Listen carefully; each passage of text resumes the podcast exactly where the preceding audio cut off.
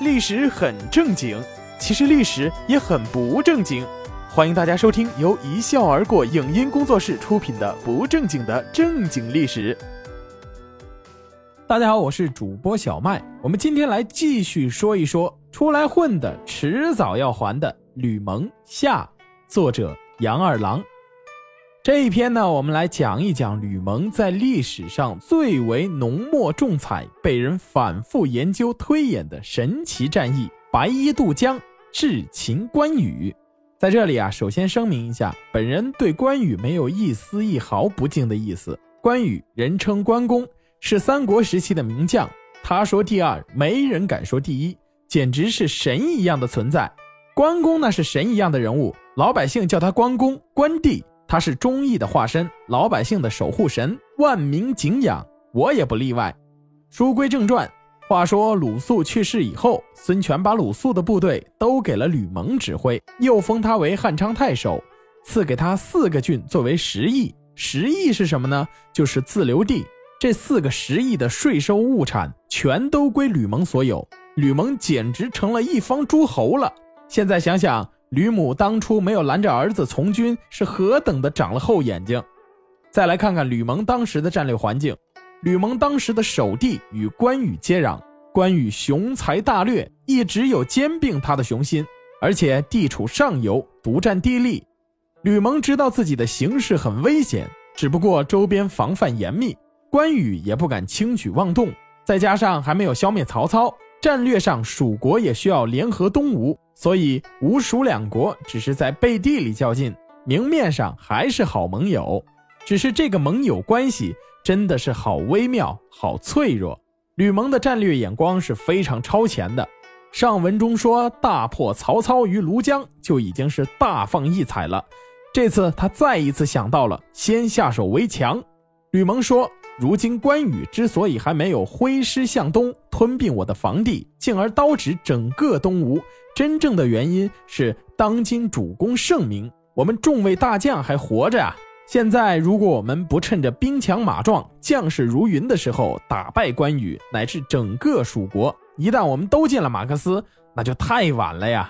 但是孙权提出了一个意见，说我们先拿下曹操的徐州，你看怎么样？吕蒙一听，得。这不是鸡同鸭讲吗？我的意见是先考虑迫在眉睫的危机。主公，你这倒好，想先打实力最强、离我们最远、威胁最小的曹操。吕蒙对孙权说：“主公啊，这曹贼远在河北，最近刚刚收拾了号称四世三公的袁绍，大军正在扫尾呢。他可没时间侵略我们。目前看，对我们没什么危险，真没有必要去撩拨曹操。再说了，徐州这小地方。”我单枪匹马就能拿下，但是这个地方四通八达，没有险要的地势防守。主公就算今天拿下了徐州，曹操在河北安定下来以后，一定还会来收复的。那时候我们就是派七八万的兵力防守，恐怕也难以守住啊！主公啊，依我看，我们不如先拿下关羽，一方面去了我们的眼中钉，另一方面长江就都是主公的了，形势对我们就会非常有利啊！吕蒙表面上和关羽礼尚往来，关大哥长，关大哥短的，暗地里等待机会。所谓外事友好，内含杀机者也。但关羽是一员虎将啊，文武双全，很难逮到他的机会。但俗话说，老虎也有打盹的时候。吕蒙的耐心等待，终于有了收获。历史就此拉开了关公败走麦城的序幕。这一幕使关公步入了职业生涯的最后关头，令后世英雄和看客为之泪沾衣襟呐！这一幕成就了吕蒙作为布衣将军的辉煌，人生的威望和恩赐也达到了顶峰。这一幕拉开了蜀国灭亡的序幕，刘备带着蜀国走进了黄昏，走进了历史深处。吕蒙这个机会是这样的。刘备不是一直派关羽驻守荆州吗？有一天，关羽心血来潮，不知道怎么想的，想拿下樊城。樊城啊，就是现在的湖北襄阳。当时呢，是曹操的地盘。曹操派心腹曹仁驻守。关羽出兵樊城前，在公安郡和南郡留下了重兵，互为犄角之势，拱卫荆州。目的呢，就是防备孙权派人趁虚而入。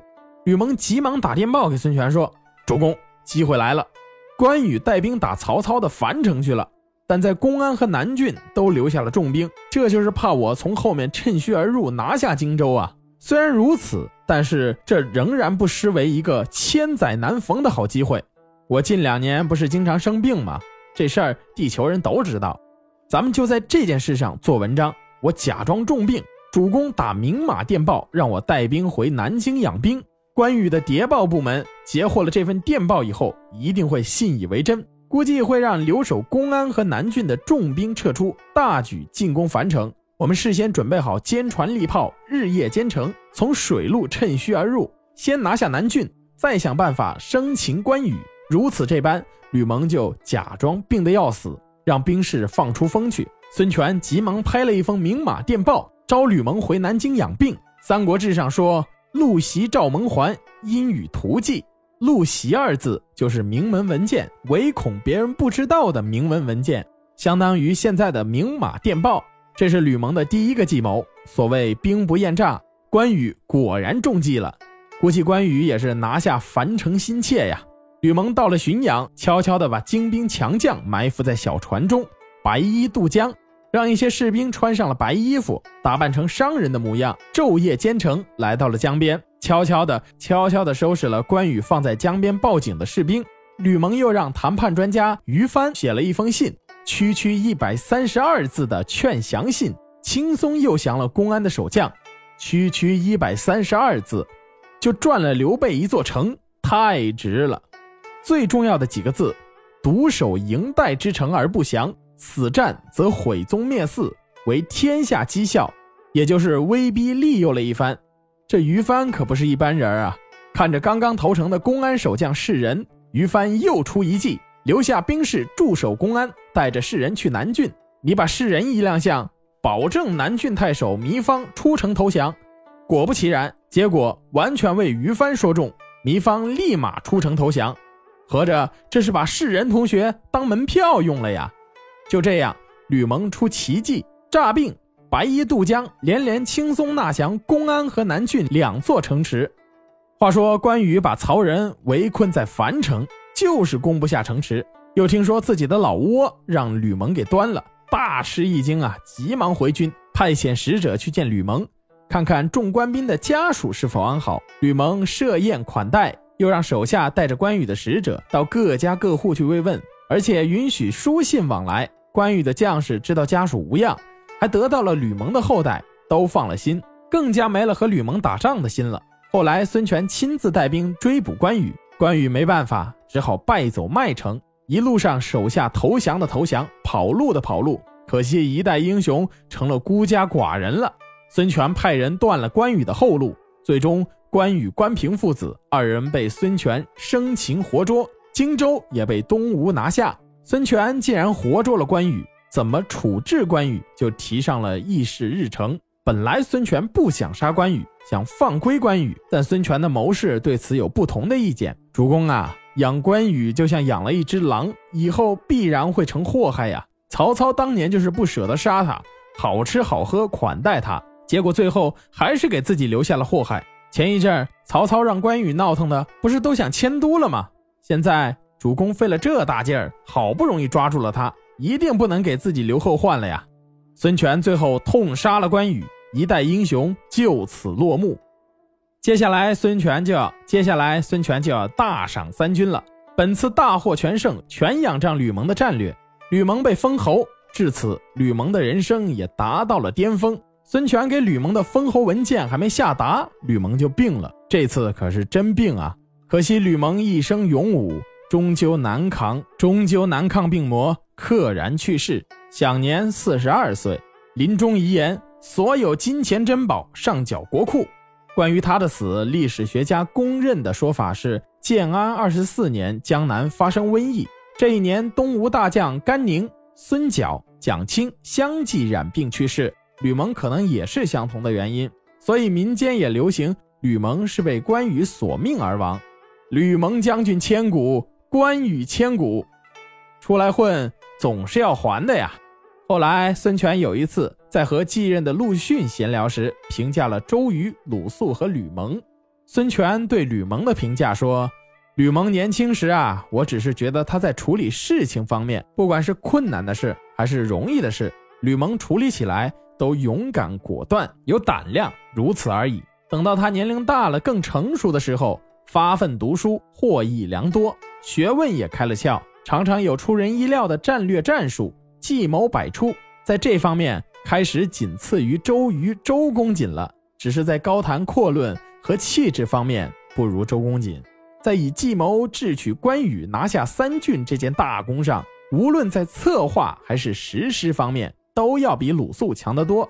从孙权对他们三人的评价中，也可以看出对吕蒙评价之高啊，基本上仅次于东吴的第一代大都督周瑜，胜过第二代大都督鲁肃。《三国志》作者陈寿的评价是：吕蒙智勇双全，多谋善断，带兵打仗会用计谋，尤其是诱降零陵太守郝普、白衣渡江智擒关羽是最妙的，值得浓墨重彩的大书特书一番。我相信，对于三国历史上被很大程度低估的吴下阿蒙吕蒙将军，孙权和陈寿的评价致切致当。我认为吕蒙是当之无愧的出身寒微的三国名将，即使是关张赵马黄，也难以掩盖他在历史上的光芒。